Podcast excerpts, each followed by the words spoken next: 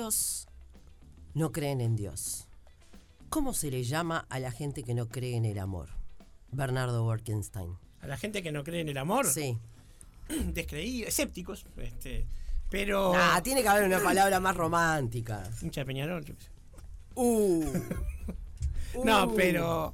eh, hoy estuvimos un poco jugando, un poco este divirtiéndonos con la idea, pero vamos a tratar el amor desde la filosofía, lo que lo hace un encare un poco más serio y menos gracioso. Pero es, es interesante ver cómo eh, flotó una idea del amor, una idea que es eh, la del amor romántico, la que tenemos todos, la que hemos heredado en Occidente, que fue inventada. Esa idea del amor fue inventada en el siglo XII, no existía. O sea, esta forma de ver el amor, de ver a la persona amada de una manera ideal, de aspirar a ese sentimiento eh, de una gran pureza que no excluye lo erótico, pero que tiene esa parte de carga emocional sublime, fue inventada en el sur de Francia, en la, región- la región de Occitania, y se llamó el amor cortés. Y vino de la mano de los juglares, de, de los nobles, que por supuesto no trabajaban, no tenían nada que hacer, entonces empezaron a inventar este tipo de cosas. Pero antes no eran así estas formas de, de pensar. Y vamos a pensar un poco el amor desde un punto de vista más integral. Eh, es un sentimiento que lo tienen todas las culturas, todos los seres humanos, quien más, quien menos, salvo algunas patologías que realmente existen, somos capaces de sentir empatía por los demás y tener emociones que nos proyectan hacia el otro. Entonces el amor, lo concibamos como lo concibamos, siempre tiene esa característica de algo que me proyecta hacia el otro y al otro hacia mí. Tanto es así que eh, para los griegos, el primer griego que habló de, de la naturaleza del amor fue Empédocles de Agrigento. Y él lo veía como una fuerza de atracción que estaba en balance con una fuerza de repulsión en el universo. Y entre ambas hacían todo, como el yin y el yang. Exactamente como el yin y el yang. Y eh, luego Platón lo retoma y Platón le va a dedicar mucho tiempo en sus diálogos, en especial en el banquete. Pero eh, los griegos eh, tenían dos cosas. Primero, separaban mucho lo erótico del amor, lo tenían realmente separado. Eh, la parte, digamos, del ejercicio sexual podría llegar a ser eh, muy bien visto como una especie de ejercicio gimnástico desprovisto de cualquier emoción y no les causaba ningún problema o podía tener un contenido este, romántico, no en el sentido romántico que dije recién, y eh, permitir que dos personas se involucren afectivamente, además de un contacto genital sexual, con el tipo que fuera. El sexo con amor de los casados, decía Sabina. Joaquín Sabina. Sí. este, con, con mucho desprecio, ¿no? Sexo sin amor de los casados, sí. Este, va, no sé, pero sexo con amor de ahí va, decía casados. como de las cosas que no existen. Eh. Uy, tiró Uy, todo. uy. Bernardo Borkenstein tiró el agua, tiró todo, habló del sexo con amor de los casados. Me hiciste acordar de Joaquín Sabina y dije, va, Ya está. No, pero bueno, entonces eh, tenemos que entender que eh, esta reflexión o este sentimiento estuvo siempre. Y para la mitología griega, una de las primeras formas de pensamiento mágico de la que tenemos eh, muy buena información nosotros, porque ha habido en todos lados, pero no de todas tenemos tanta buena información.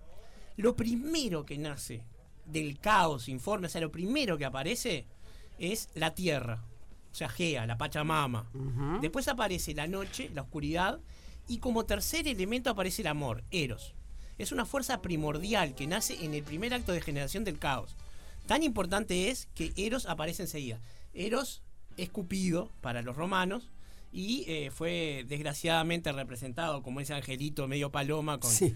con, este, con dos alitas y gordito y chiquito, pero es una fuerza primordial y eso lo hace algo muy poderoso.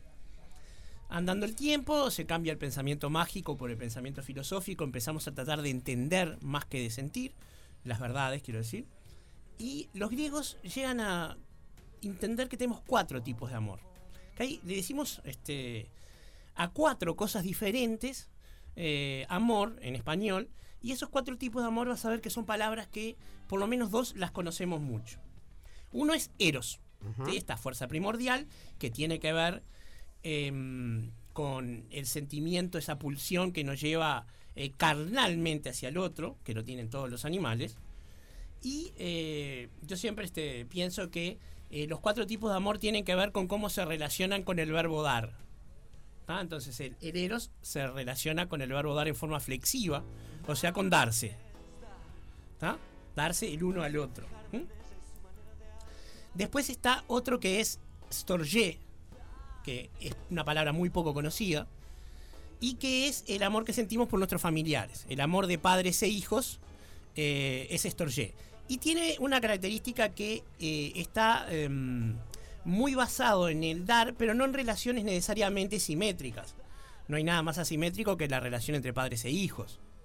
¿Sí? Ambos, digo, dentro de parámetros normales, todos se quieren, los padres y los hijos, pero de manera muy distinta. Uno no quiere a sus padres como quiere a sus hijos.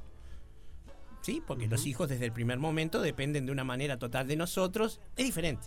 Sí, claro. implica también el amor eh, por una mascota, el amor este, por los amigos, ese tipo de relaciones que se construyen difícilmente, que no involucran el eros, o sea, no involucran los sentimientos este, físicos de, pasión, llamémosle, y eh, que son muy durables y que tienen esa característica, ¿verdad? La tercera forma se llama agape. De ahí viene la palabra agape para fiesta, fiesta. Que es el tipo de amor eh, más desinteresado, más ideal, y tiene que ver con lo que sentimos por las divinidades. El amor por Dios, por ejemplo, y el amor de Dios por la humanidad es agape. Ok.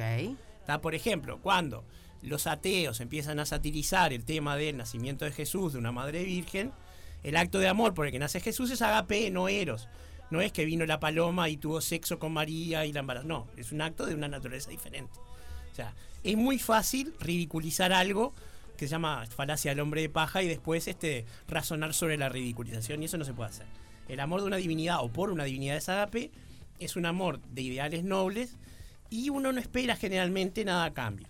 El amor, por ejemplo, de las confraternidades, de, lo que se espera de, los grupos en los cuales eh, se busca este, digamos, una pertenencia y eso. Y el amor, mira lo que voy a preguntar. Eh, ¿Dónde entra, por ejemplo, el amor por un equipo de fútbol? ¿Entra ahí? Y puede ser Agape, sí, sí, sí, sí, claro, claro. Sí, porque el cuadro de fútbol no te va a amar a vos. Ahí va. Es una institución, sí, es un, es un muy buen ejemplo, claro. Y de última tenemos el cuarto tipo de amor que es filia. De ahí viene, por ejemplo, este, toda la filia, alterofilia, bibliofilia, todo, ese tipo de, este, de, palabras que implican un amor que tiene que ver con el amor por el conocimiento, por la atracción por saber algo o por conocer algo. ¿Sí? Entonces, este, cuando por ejemplo vos sabrás que una persona ama a la humanidad, ese tipo de amor este, es una filia, o sea, por eso las palabras este, tienen que ver generalmente cuando usan el, sufijo filia. Cuando yo digo, por ejemplo, alterofilia que me gusta la actividad de las pesas, y digo bibliofilia, me gustan los libros, y así. Entonces, si eh, nosotros entendemos que para los eh, griegos están estas cuatro formas, nosotros hemos restringido la palabra amor, eh, nosotros quiero decir nosotros al principio del programa, cuando estabas conmigo en Instagram, a una suerte de eros, visto como lo vemos en, el, en Occidente en el siglo XXI, que es bastante desligado de esa emoción sublimada que tiene de, la idealización del otro, de, de una situación este, de esas que, las películas también caricaturizaron y, que de hecho hay un género de, de, ese, de ese tipo de películas, ¿verdad? Un género romántico. Exacto. Entonces, em, por cierto, la palabra romántico también fue degenerada, porque la palabra romántico no quería decir en, su origen esto. O sea, el romanticismo es un movimiento de, de hace un par de siglos que tenía que ver con el individualismo y la vivencia de las pasiones, y tenía mucho más que ver con el culto a la muerte y con el culto a, a, este, a, pasiones intensas y cortas que con lo que hoy entendemos con, por ejemplo, qué sé yo, este, antes del amanecer, la película Linklater. Entonces, los griegos pensaban eso, pero no todas las generaciones eh, o no todas las culturas tenían la misma importancia para los cuatro tipos de amor. Podemos este, reconocer bien que aunque el sentimiento es el mismo, o sea, yo cuando siento amor por algo, siento dentro de mí lo mismo, lo que toma distintas formas. O sea, no, es que nosotros tengamos cuatro sentimientos distintos, tenemos uno que lo expresamos de distintas formas. Entonces, por ejemplo, en la Edad Media, el agape, o sea, el, tema de la divinidad, empezó a teñir todos los demás. Entonces, por ejemplo, la religión impactó muy fuerte en los matrimonios y en la forma que hombres y mujeres, hombres y hombres, mujeres y mujeres, vivían su este, amor eros. Se empezó a reglamentar, se empezó a limitar, ¿sí? se empezó a reprimir. Aparece la histeria, aparecen un montón de enfermedades que tienen que ver más con la represión patriarcal que con ninguna otra cosa. todo porque, bueno, eh, había una forma de control social y la mejor forma de control social es reprimir la sexualidad, o sea, a nivel este, genérico. Entonces, la, esta, mm, esta represión, lejos de terminar con el eros, lo limita, lo margina a lugares oscuros. ¿sí? Entonces aparece lo obsceno. ¿Qué quiere decir obsceno? Quiere decir fuera de escena, lo que no se ve.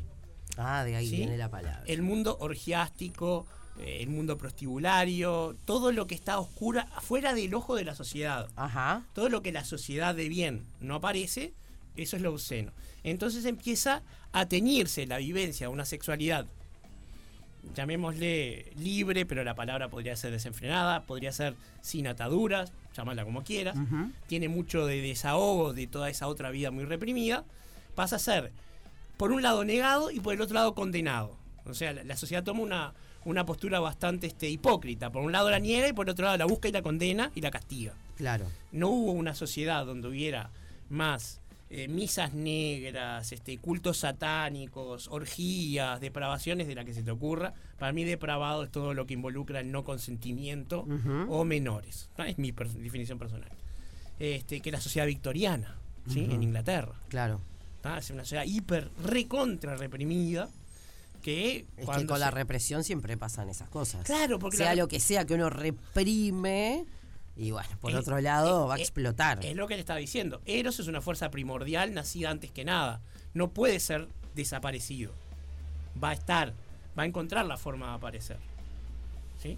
Entonces, lo que ocurrió fue que andando el siglo XX y llegando al XXI, empezaron a liberarse las distintas fuerzas y eh, ya el enemigo no pasó a ser eh, esa religión que te oprimía, que sigue estando, pero mucho menos poderosa, no, no pasó a ser una sociedad estructurada que, por ejemplo, no permite que las mujeres accedan a ciertas cosas, como por ejemplo este, a casarse con la persona que le gusta. Y pasó a ser eh, el propio amor romántico el enemigo. ¿Sí? Porque en el momento en que empezamos a evolucionar, y esto se dio en los últimos años, nos empezamos a dar cuenta que ese amor romántico que ahora voy a dedicarme un poco a eso, que se establece en el siglo XII, seguía siendo también de una especie de eh, machismo tóxico, que claro, comparado con el otro, no era nada. Claro. Pero una vez que quedó solo, liberado del otro, empezó a ver que también era muy restrictivo. Y te voy a explicar por qué. en aquel momento, como te decía, los nobles tenían muy poca cosa que hacer, salvo la guerra y perder el tiempo en los salones de corte. Y en la corte de una enorme mujer que fue Leonor de Aquitania, ¿sí? este, en esta región que te digo, en, el reino de Aquitania. Esa es una mujer que fue esposa de dos reyes y madre de dos reyes. Así, con un título de, contador no te la levantaba. este, y era una, mujer realmente importante y fue madre nada menos de Ricardo Corazón de León, entre otros. Y en esa corte eh, empezó el culto a la mujer la idea de un amor eh, sublimado se equipara a la mujer simbólicamente a la Virgen María, se la pone en un lugar inalcanzable. Entonces los caballeros que elegían a su amada, ¿verdad? Que incluso podía estar casado, eh, hacían hazañas en honor a ella. La literatura, los poemas, los cantares de juglares cantaban a esas hazañas, reales o inventadas, de caballeros reales o inventados. ¿sí? el Don Quijote es una sátira de ese tipo de, de literatura, de la novela de caballería. Entonces eh, se genera esta idea de eh, que el amor es una cosa pura que no puede ser mancillada con la carnalidad, que tiene que ser una suerte de agape porque la mujer es muy superior. Entonces se cambia, se subvierte, que el caballero es eh, sirviente de un noble superior o del rey y pasa a ser sirviente de esta mujer a la que ama. Por amor. ¿Esto quiere decir que nunca tenían sexo? No, a veces tenían, no era lo más habitual, y en ese caso el caballero, en vez de enamorado, se llamaba Drutz, tenía un nombre particular, pero algunas veces este, se podía, porque entre otras cosas, las mujeres reales, de carne y hueso, no quieren que las pongan en un pedestal donde nadie las puede tocar. Claramente. ¿Ah? Y, y fundamentalmente quieren poder elegir dónde se ponen solas. Pero entonces eso hubo un cambio muy importante. Por un lado, por una vez, la mujer no estaba abajo. Ponele que no estaba en el lugar ideal, pero no estaba abajo. ¿ah? Entonces, ese cambio perduró.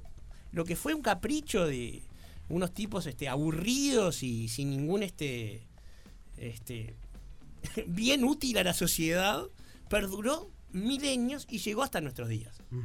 Pero sí, Vamos a la pausa Dale. y la seguimos en el, en el próximo bloque. Hoy, hablando del amor. ¿eh? Todo esto fluye. Hay corazones dando vueltas en el estudio, cual si fuera febrero, pero no. Para el amor no hay momento del año. Eh, desde que estuvo el Cuarteto del Amor la semana Exacto. pasada, ¿no? que ahí surgió la idea. Exacto.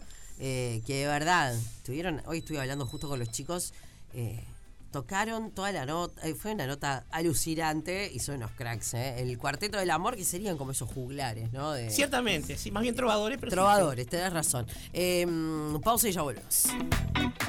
A partir de este momento, en otra tarde negra, nada, nada, nada de lo humano, nada de, nada de lo humano nos es ajeno. Compartiendo otra tarde negra aquí en Radio Cero, los vándalos chinos, con mi manera de ser.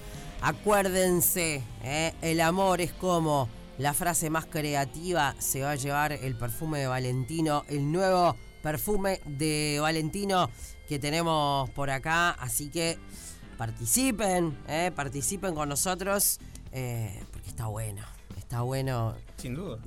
vuelvo a decir, para regalar o regalarse, ¿no? Este, el concepto es Día de la Madre, pero por ahí eh, no sos mamá, tu mamá no está en este plano y lo querés tener para vos, vamos arriba, Y sí, ¿no? sos la madre de tu vida. Ahí está. ¿Está Ahí bien? está. ¿Está ¿Cómo bien? no? Siempre hay que buscarle la vuelta. bueno, Bueno. uno tiene que ser el propio amor de su vida, dice. Eso es cierto, el, ¿No? el amor propio es esencial porque si uno no, no tiene una autoestima saludable, es muy poco probable que pueda funcionar en una relación romántica de ningún tipo. Este, pero eso es otro tema, ya es más psicológico y prefiero no entrar por ahí porque realmente es medio largo. Pero quiero, Para corregir, otro día. quiero corregirme una cosa, Fede de ratas. Al final, cuando vos dijiste que los del cuarteto, eh, el cuarteto, Cuarteto del, del amor, Amor. eran juglares, efectivamente, serían juglares, trovadores son los otros. Y los trovadores son una secta iniciática, o eran, porque junto con los constructores de catedrales, los Freemasons, eran los únicos que podían viajar de un, de un feudo a otro sin pasaporte. Tenían salvoconducto por serlo nada más. Entonces eran de los Sin pocos hisopado, ¿no? ciudad- sin hisopado. podían entrar con peste bubónica tranquilo. Eran los pocos ciudadanos medievales que podían viajar libremente junto con los nobles, obviamente. Pero bueno, entonces estábamos viendo el tema de que viene el amor romántico, primera mitad del siglo XX, el cine nos encaja justamente a Rodolfo Valentino, nos encaja este, a todos los, los hombres grandes, este tipo poderosos como Superman, y las mujeres débiles, eh, preciosas, que ya se levantan este, maquilladas y peinadas de la cama sin que uno sepa cómo. Este, y generan esa idea, ¿no? Como que el amor eh, debe ser algo donde la mujer está en un plano de debilidad y el hombre viene a salvarla.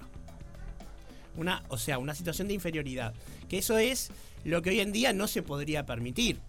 Sí, pero Este- durante años nos enseñaron, ¿no? A Blancanieves. Sí, por supuesto. Este, Seguimos luchando con eso. Pero seguimos luchando con eso. Hoy llegamos a estupideces tales como decir que eh, de la Bella Durmiente fue un beso no consentido. Entonces un acto de violación, vamos a dejarnos de joder, es un cuento de niño. vamos a no sobreinterpretar tampoco. Claro. Este, aparte supongo que ella estaría podrida después de dormir 300 años, querría que la despertara. Me imagino. Se viene el tren, ¿no?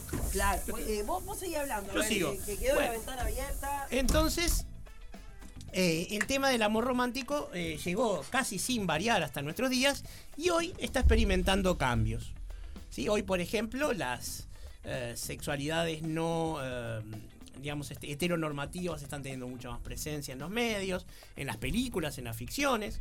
Empezamos a entender que el amor, tanto el amor eh, storge, el amor de familia, como el amor eh, eros, el amor este, erótico, tiene muchas formas y que, bueno, cada uno elige lo que le da la gana.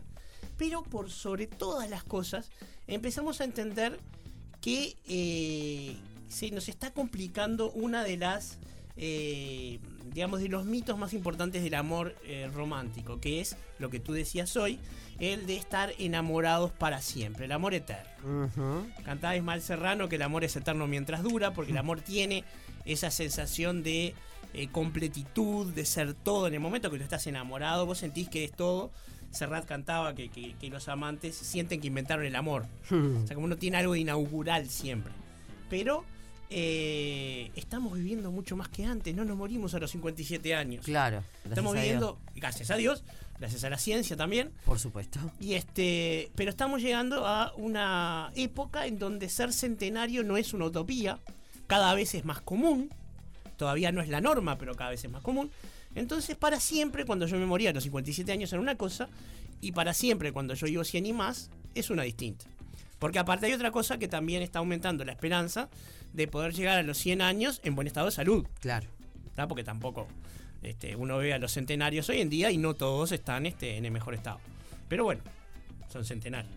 El tema es que eh, empezamos y estas nuevas generaciones tienen justamente eh, la situación de, que son las que van a tener este, un- una, canti- una cantidad y una calidad de vida y sin precedentes, a cuestionar, por ejemplo, la monogamia, la institución del matrimonio, que son todas cosas heredadas.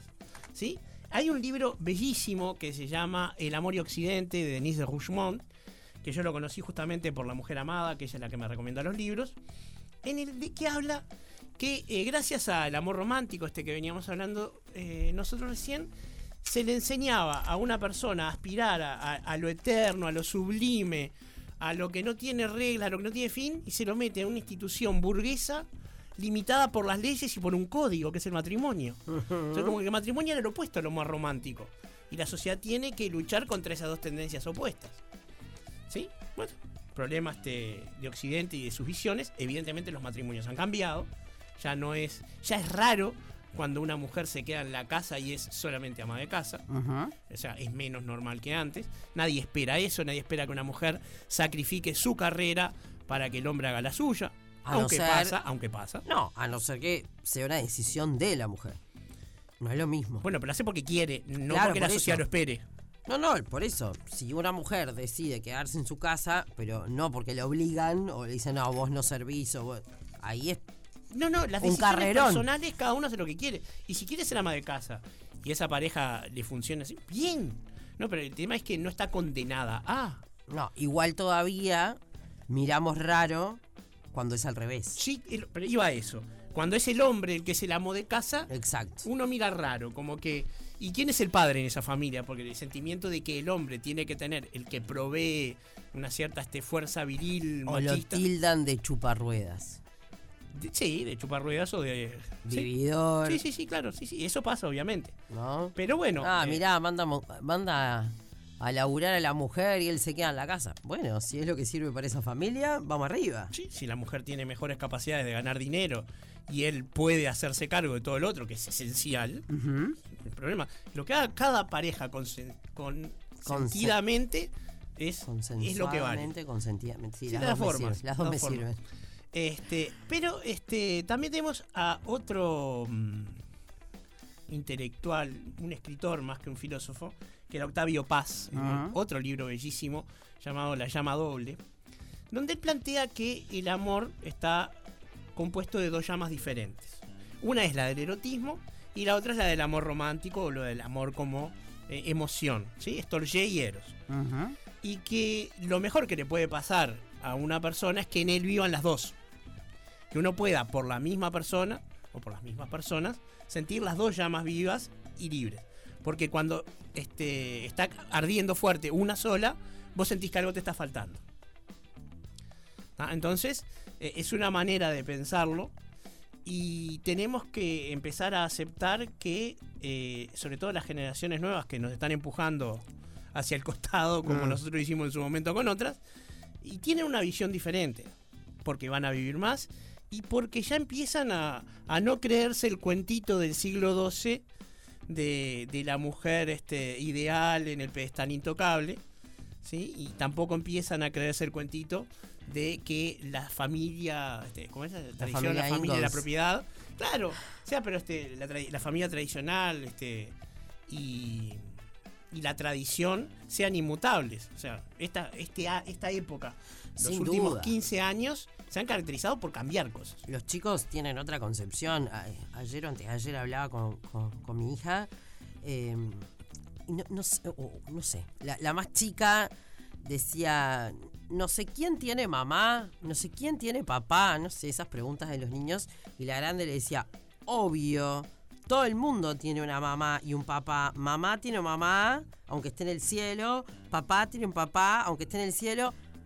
Bueno, dice, o tienen dos papás, o tienen dos mamás. Sí. No, me preguntó, o tienen dos papás que pueden eh, adoptar un bebé. Y me preguntó, "La- dos mamás, eh, pueden ten- dos mujeres pueden tener bebés, o sea, seis años, pero ya lo tienen, ¿no? Como totalmente... a su- ella misma se corrigió, ¿no? No, bueno, pará. Este, eso era impensado en un niño hace... Obviamente, No claro. sé, cuando pero yo era chica, lo que pasa es que hemos logrado romper ese condicionamiento de que el sexo es para procrear.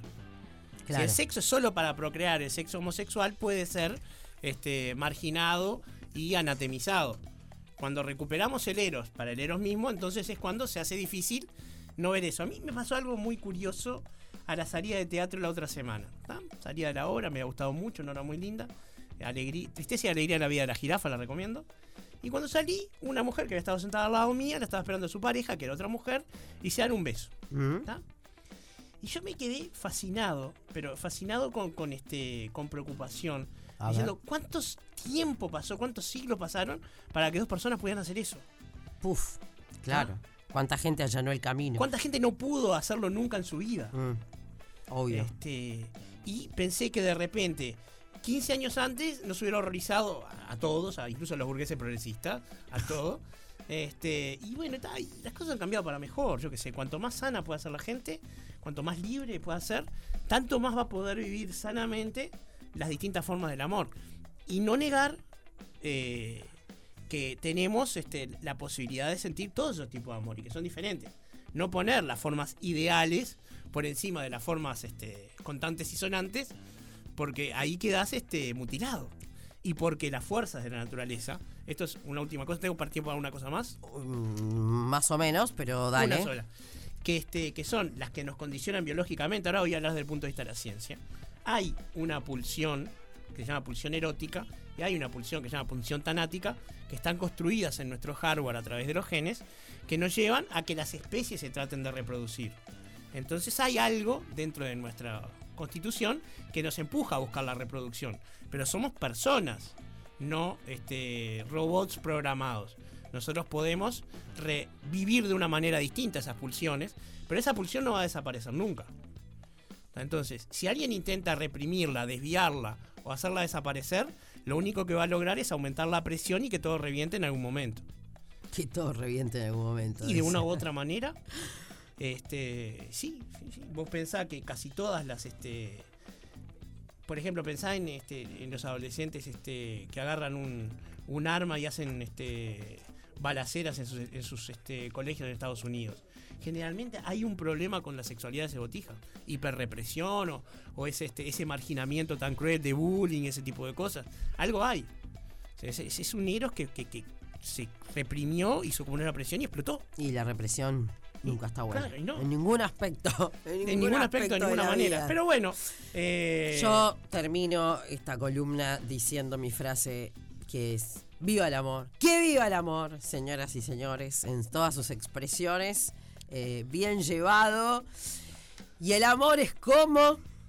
bueno, pero todas las, las respuestas venían por el lado de Astorje, que venga una por el lado de Eros también. Ahí va, el amor es como... Y yo me voy a ver a la mujer amada que me está esperando en casa. No creo que con Ah. milanesa sin puré porque son las 2 de la tarde, pero bueno. Va, pará, es temprano todavía eso, para se- comer se- una, una se- milanesa con puré. No, no, ya almorcé. Ah, bueno, este, ok, ok, algo dulce. será un café de repente. Y no está nada mal. No. Eh, señoras y señores, el amor es como. La frase más creativa es la que se va a llevar este perfume de Valentino que tenemos acá mismo en el estudio Bosé Viva, creado por el director creativo Pier Paolo Piccioli. con Valentino Beauty. Eh, bueno, delicioso. Delicioso. Esos que pasás y dejás la estela de tu perfume, decía la, la, la gata Varela. Em, pausa y ya volvemos. No es una tarde más. No es. Es, es otra tarde. Otra, otra tarde negra.